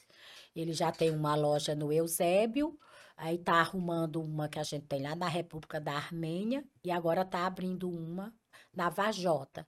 Essas três lojas ele vai fazer um estudo para vender as franquias, mas também já está falando com uma assessoria de franquias para ajudar ele. Então, para os filhos da gente fica bem mais fácil, né? Porque busca o profissional para ajudar eles. E eu estou dando a maior força para ele e disse a ele que ele administrasse essas franquias e que fizesse um negócio para ele. Que bom, a fruta, a fruta não cai longe do pé, né, Rafael? É verdade. Então já, já traz essa mentalidade de casa. Eu tô, com, eu tô querendo saber também de toda a sua trajetória que ainda não terminou, tá só no começo né, de, de, de A empresário. gente, a gente sente que ela eh, continua empolgada, né. Franca? Apesar de já ter essa grande Mas história. qual é o momento, como empresária, qual é o momento que a senhora guarda com mais carinho até hoje? Do que a senhora faz- fazia e faz na empresa, qual é o momento que a senhora guarda com mais carinho? A época que eu vendia picolé na rua. Ai, era. Assim, muitas histórias. É. Às vezes o cliente me chamava de ladrona. Por quê, rapaz? Porque naquela inflação do Sarney eu já Ah. tinha um exemplo que meu marido faltou dinheiro, então eu seguia, né? Subia toda semana, eu subia também. E ele dizia: Você é uma ladrona. Eu digo: Homem, você não tá vendo? Todo dia aumenta, eu só aumento uma vez na semana. Aí, é, Joselma, você tem razão. É dureza Então, começava com a, a- a me chamar de ladrona e já terminava com o carinho. Então, comprando mais. é uma lembrança muito boa, assim, eu guardei na minha memória o carinho que o meu cliente tinha por mim. É, é, às vezes a pessoa diz que vender picolé é uma profissão ruim. É não, é uma profissão maravilhosa, depende de como você se comportar lá nas suas vendas, de como você oferecer seu produto. Então, vender é maravilhosa, não importa que seja picolé ou qualquer outra coisa. Então, eu tinha muito orgulho de dizer que eu vendi bastante picolé na rua e foi um dos melhores momentos da minha vida. Mas eu gosto de ouvir assim, a pessoa que fala bem de venda, de vendedor e que gosta de vender. É. Eu acho que a gente tem uma cultura ainda que quer colocar o vendedor ali como Não, Ah, alguém- vender é uma Alguém arte. sabido, É. esperto. Não. vender é, é bom demais. E, e falando de carrinho e do começo, a senhora já, já, já passou assim de estar em alguma praia, curtindo lá e passar o carrinho da Pardal e ajudar a vender também um carrinho desse? Já aconteceu lá na praia do Fortinho. O, o vendedor estava acanhado. Digo, "Ô, me dê esse carrinho pra cá. Mas ele identificou, sabia que era a senhora? Ou... Sabia. Sabia? Sabia? Aí eu digo, desse carrinho pra cá. Dando eu grito quando pessoa que não começou a juntar gente. E eu ainda fiz o marketing. Falei assim para o pessoal que tava comigo: compra, que é para dizer que é, É bom. que é gente de fora, que não, não tá Ah. perto de mim. ainda hoje o rapaz que vende o meu produto, "Ih, quando é que a dona da Pardal vem aqui na praia novamente? O que, é que a senhora está notando, dona Joelma, do consumidor atual? É um consumidor mais exigente? É mais difícil agradar? Tem toda uma questão agora que não é bem uma exigência, mas uma necessidade até de saúde mesmo, questão de lactose, É. é, vegano, né? Essas, essas questões todas. Como é que a, a Pardal, como é que a senhora está olhando esse cenário, esses É, públicos? eles já estão me pedindo, eu já estou pensando como é que eu vou fazer, porque para eu produzir o, o produto que não tem glúten, que não tem lactose, tem que ser numa estrutura separada. Porque senão mistura pode ficar É, resquícios, né? É, é, fica traços. Sim. É, e aí estamos pensando nesse mercado também, já se conversa muito. A minha filha, ela fez nutrição e foi para o comercial da empresa, mas mesmo assim ajuda. Uhum. E a gente está pensando muito no sem açúcar, sem glúten, sem lactose, para dar as respostas para o meu cliente, porque eles pedem muito. É, não é um negócio de imediato, né? A gente está estudando o projeto de como é que vai fazer tudo isso, mas com certeza vai ter que acontecer. E já e, e bate um orgulho quando você tá assim numa barraca de praia, que vê aquele carrinho passando, o pessoal comprando ali. Não, o maior orgulho que eu tenho é quando eu encontro jovens como você e diz assim, Dona Joselma, a Pardal faz parte da minha infância. Mas é, a gente tava falando de memórias, de infância, de criação, e eu tava lembrando, e é exatamente isso. A, porque o público, grande parte do público são crianças, que adoram, que Isso. amam. Então todo mundo aqui da nossa geração consumiu os produtos da Pardal. Então realmente é uma memória afetiva de bons momentos em família. É, e eu tenho certeza que ele vai ser cliente meu até As próximas gerações. isso. Então eu, é o maior orgulho que eu tenho dos cearenses. Seus filhos já consumiram, Franco? Com Claro, certeza. com tô- certeza. Nas Tem nem festas. dúvida. Aqui eu já tô pensando neles. É. O, o, o que eu também penso muito assim na Pardal quando eu imagino Pardal, a gente imagina algo bom, de qualidade e com preço justo. Custo-benefício bom. Custo-benefício É. bom. Então, assim, é aquela coisa que você não vai comprar porque é barato, tá? porque é mais barato do que o outro, que é Não. mais famoso, não. Porque é bom, primeiro é bom. E você se sente que tá pagando, ali Pagando, É, Ma- É. uma coisa justa. uma coisa ju- mais, assim, você sente que tá ganhando mais do que, que você tá É. pagando. Isso, porque realmente eu cuido muito. Todo dia de manhã eu estou lá na minha empresa. Além de tudo de bom que, que eu coloco no, no meu produto, eu coloco amor. Eu tenho certeza que meus funcionários colocam amor. É, a moça do controle de qualidade já faz muito tempo que trabalha comigo. Ela tem muito orgulho de cuidar muito bem do meu produto. Ela é muito cri-cri, mas assim, ela cuida mesmo do meu produto. Então, pode ter certeza que a Pardal leva para o cliente, além da matéria-prima, muito amor. Além do meu amor, o dos meus funcionários, porque todos cuidam muito bem, porque eu ensinei isso a eles, que a gente tem que trabalhar com o amor junto. Dona Joselma, estamos chegando aqui na reta final. Rafael Salles passou rápido aqui, nossa Ligeiro conversa. demais. Muito ligeiro.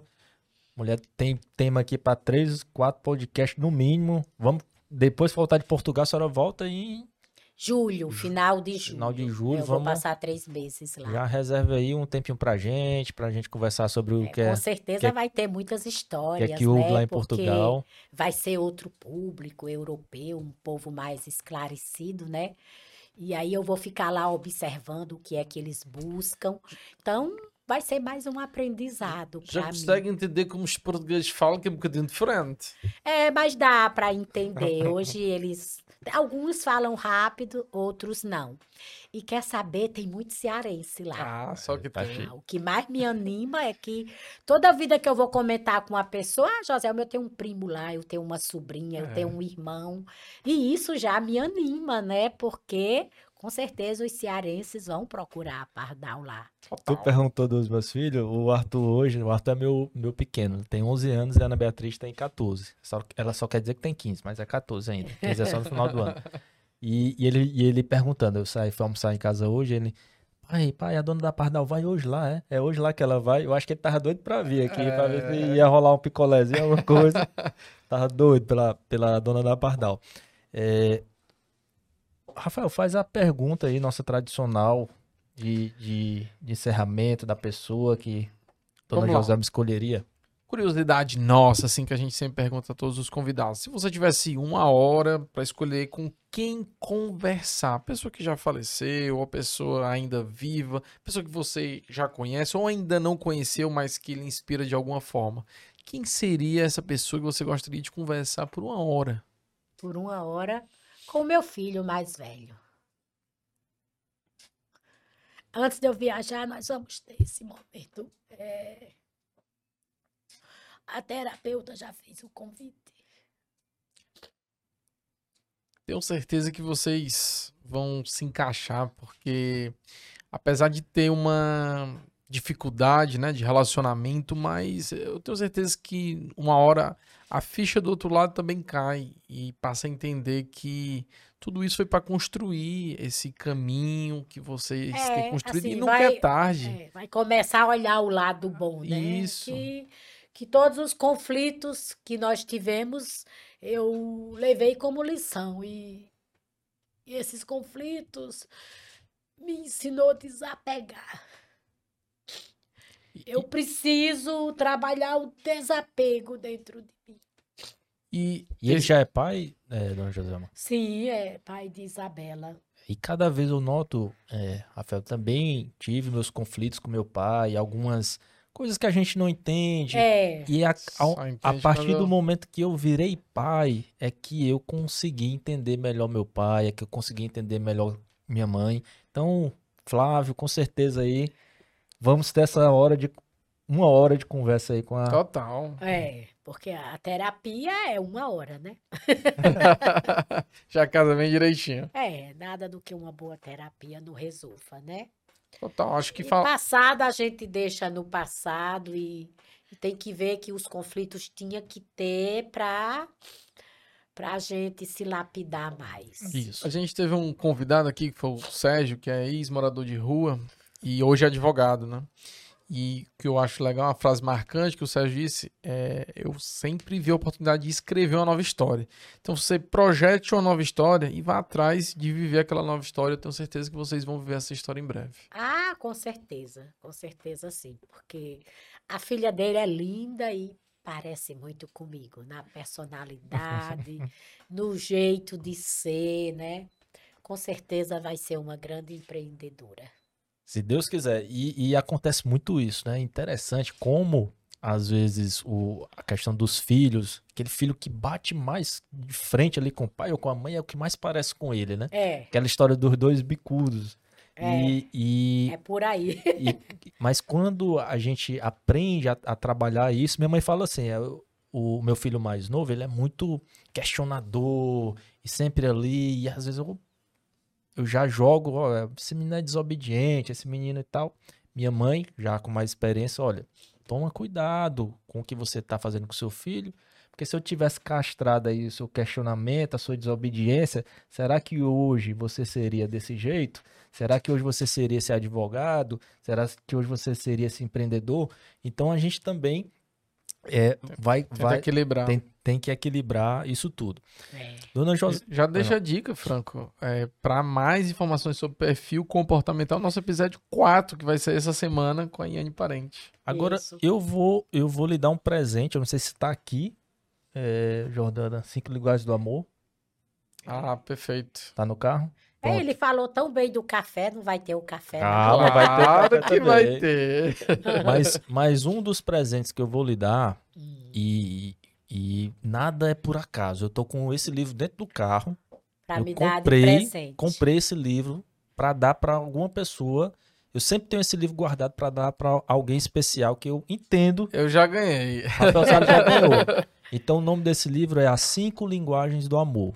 Esse livro, não sei se a senhora já Não, ouviu falar ou já eu leu sou ele, meia preguiçosa pra ler, mas eu vou ler. mas esse eu garanto que a senhora vai ler de uma sentada. E eu já dei de presente também esse livro e já indiquei como leitura para várias pessoas. Então- Esse livro é um divisor de água na, na forma com, com que a gente se relaciona com todas as pessoas ao nosso redor. Então esse livro ele fez muito sentido para mim no meu relacionamento. A Jordana é minha esposa, não sei se a senhora sabia, mas Ela me falou. é minha esposa, é, com os filhos, com os amigos, porque cada um de nós tem um jeito de demonstrar o amor. Às vezes a gente não está demonstrando amor na mesma linguagem do outro. Tem gente que Isso. gosta mais do abraço, tem gente que gosta mais da palavra, tem gente que gosta mais do presente, tem gente que gosta mais da presença, tem gente que gosta mais de atos de serviço. Então cada pessoa tem uma linguagem do amor. Às vezes é só ajustar, Rafael, É. a mesma linguagem que tudo vai dando certo. Então eu eu não sabia porque que eu estava com, com esse livro no carro, mas hoje eu estou sabendo que é para lhe dar de presente. Pois é, essa história, esse relacionamento que eu digo a você com Deus. Deus coloca pessoas certas para mim na hora certa. Então, a minha intimidade com Deus é muito grande, porque você não sabia para quem era, mas foi Deus que providenciou tudo isso. Sete Amém. horas de voo até Lisboa. É. Vai já lendo bem É, rapidinho. vai ler antes. É, Dona Joselma, estamos aqui realmente na nossa reta final. Queria que a senhora deixasse a sua mensagem final para quem quer empreender, para a mulher, para o homem, para o filho, para a filha, para quem quer ser empreendedor. Para quem quer ser empreendedor, a pessoa tem que prestar atenção os momentos, porque empreender são muitos momentos de oportunidades. É, na minha época, eu empreendi no grito, não tinha o Instagram para eu mostrar meu produto. Aí, às vezes, as pessoas dizem: ah, hoje está muito difícil, a concorrência está muito grande. Não tem isso. Hoje tem uma maneira bem boa de mostrar o seu trabalho, é, muitas pessoas para ajudar a mostrar o seu trabalho. E o sol nasce- brilha para todos. Então, busque uma oportunidade e não enxergue o problema, enxergue a solução. Tem oportunidade para todo mundo. É só saber fazer e ser resiliente, ter fé, ter garra, ter coragem, ter vontade de chutar o balde, mas não chutar, ficar só na vontade, porque motivos vão aparecer. Todo dia vai aparecer um motivo para você chutar o balde. Mas aí tem que ficar só na vontade. Eu também quero falar aqui de uma meta minha. Por favor. É, quando a gente completou 50 mil seguidores, que eu estou falando de Instagram, Instagram é uma ferramenta muito boa para redes sociais, né? Uma ferramenta muito boa para a gente divulgar nosso produto, que a gente está lançando, até para as pessoas que estão começando. É uma ferramenta muito boa. Então, quando completou 50 mil, eu respondi muitas perguntas dos meus clientes, assim, de surpresa. Foi bem engraçado o vídeo. Ainda está no YouTube esse vídeo. É, as meninas me pegaram de surpresa e eu fui respondendo. E nós colocamos uma meta que as próximas perguntas que eu vou responder é com 100 mil seguidores. Estamos chegando perto, já estamos em 74, quase né? 75 mil 75. seguidores. Olha aí, vamos seguir. Quem tá É. escutando aqui, vamos seguir para Vamos seguir alcançar. a Pardal para quando eu voltar de Portugal, fazer aí responder os clientes, né? Vai ter muitas respostas boas, eh, novas metas, novos sonhos, novos públicos, né? Eu acho que a Então gente, vai ter muito o que contar. eu acho que a gente tem que se inspirar e botar as metas do amigo de lei, viu, Flávio? Exatamente. Vamos botar umas metas aí de. A senhora nos ajuda também com nossas inscrições no YouTube e no, e no Instagram também. Vamos estabelecer metas. Isso, eu faz mais de ano que eu estabeleci essa meta, mas não perdi a esperança. Vamos fechar 2023 com ela com ela 2023 vai chegar. É. E é, quinta-feira eu vou dar uma palestra para os jovens. E eu Onde é? acredito é na FIEC. Ah, que legal. E, e acredito que os jovens também têm que empreender. É, todos os meus filhos empreendem. Também não é fácil para eles ser filho de uma empreendedora, uma empresária como eu. Não é fácil. Também tem uma, uma grande pressão, né? Ser É. filho de uma empresária de sucesso, sucesso reconhecido como a senhora é, também gera uma grande pressão, uma grande expectativa. Né? É, mas graças a Deus, apesar dos probleminhas que tem, mesmo assim eu estou muito feliz com eles Que empreendendo. bom. Tenho certeza que eles vão continuar com o meu legado, vai passar para os filhos deles, os filhos deles vão passar para os netos dele, deles e, e eu tenho certeza que a Pardal vai passar muito tempo aí levando leveza, simpatia e doçura aí para os cearenses e os novos mercados que eles vão conquistar. Os portugueses em breve. Dona Joselma, lhe agradecer demais pela presença aqui hoje, tá? Dizer que o que você ouviu aqui, você pode ter até ouvido também numa faculdade de administração, no MBA, mas aqui você ouviu de quem passou isso na pele, Na prática. na prática, não é só teoria. E eu aprendi muito aqui, verdadeiramente com a senhora. Sabia que não era à toa que a Pardal está onde está. E eu tenho algumas, alguns presentes aqui para a senhora, tá? Eita, Primeiro, outra caneca. uma caneca Eu aqui. adoro ganhar caneca. Pronto, e essa é personalizada com seu Eu nome. ó. adoro tomar um chazinho, né? Que é pra acalmar quando chega em casa, relaxar, né? É, respirar fundo de tanto obstáculo que pulou, que pulou. Aí um Perfeito. chazinho faz parte da minha vida. Esse é um presente também de uma dos nossos apoiadores, que é a Julie Marie Maison. Isso aqui é um, um difusor de ambiente. É, difusor de aromas. Então a senhora É, vai hoje- colocar lá no seu escritório, depois o já é já melhor no meu quarto. no seu quarto. Eu não tenho sala, eu fico girando na sala de todo mundo. Aqui também tem um Já fizeram, mas não deu certo, não. aqui também tem um voucher da Julie Marie para na hora que a senhora precisar Fica na Abrão de Stuart, lá eles de alugam um vestido e de vendem. festa. É, roupas pra Aí festa. eu vou pedir só para a senhora me dar esse café Uritu que tem aí atrás da senhora. Isso aí é. Ah, Olha aí. E esse aqui também é um presente da Uritu Cafés Especiais. Esse daqui, você não gosta de tomar o chá, ele já vem com três... Parece um chá, mas é café. Ele vem com três drip coffee que já vem com filtro. Você arma na Ah. caneca, bota 100 ml de água quente, tá pronto. É, e faz muito bem para a saúde tomar um café bom, É, né? aí é um café. Duas vezes por dia, que é o horário que eu gosto de manhã e de tarde. Perfeito. E agradecer aqui o nosso Rapaz, isoporzinho da, da Pardal, É, precioso. é, Que delícia. é, e muito bonito, muito simpático, né? Demais. Então, E tá aqui o pássarozinho que a empresa nos ajudou a fazer. exatamente, que vai alçar cada vez mais voos. O Pardal agora vai É outro passar- conselho para os empreendedores. Quando estiver crescendo, contratar os profissionais, né? Que eles estudaram para nos ajudar. E aí, eles nos ajudam, a gente ajuda eles a crescerem. Então, no mundo dos negócios, é uma mão lavando a outra e as duas lavam o rosto. Perfeito. Exatamente. Meus amigos, estivemos aqui com Joselma Oliveira. Quem quiser achar Joselma nas redes sociais. Quem quiser E achar a Pardal, tem que seguir a Pardal. A Pardal, porque o meu Instagram ainda, Tá. eu ainda não, o pessoal fala, Dona José, a senhora não tem Instagram, eu digo, eu tenho uma meta de atingir 100 mil seguidores na Pardal, me envolvo só com a Pardal, Ah, eu dá para esperar. Então é arroba Pardal direto assim? É, Pardal Sorvetes, já encontra. Pronto. Arroba. Pardal Sorvetes. Vamos colocar o arroba aí é, é, na, na edição também. Meus amigos, estivemos aqui com Joselma Oliveira, proprietária da Pardal, empreendedora na veia. Eu estive aqui com meu amigo Rafael Eu Sales com meu amigo Frank Almada. e você esteve no Amigos de Lei. Uma conversa extrajurídica. Com apoio de Mispa Segurança, Julie Marie Maison E Uritu Cafés Especiais. Episódio mais do que especial. Agradeço mais uma vez os apoiadores.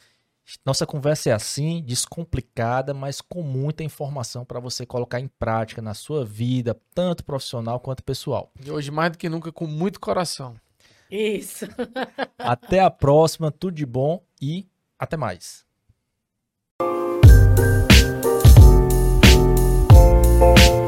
Música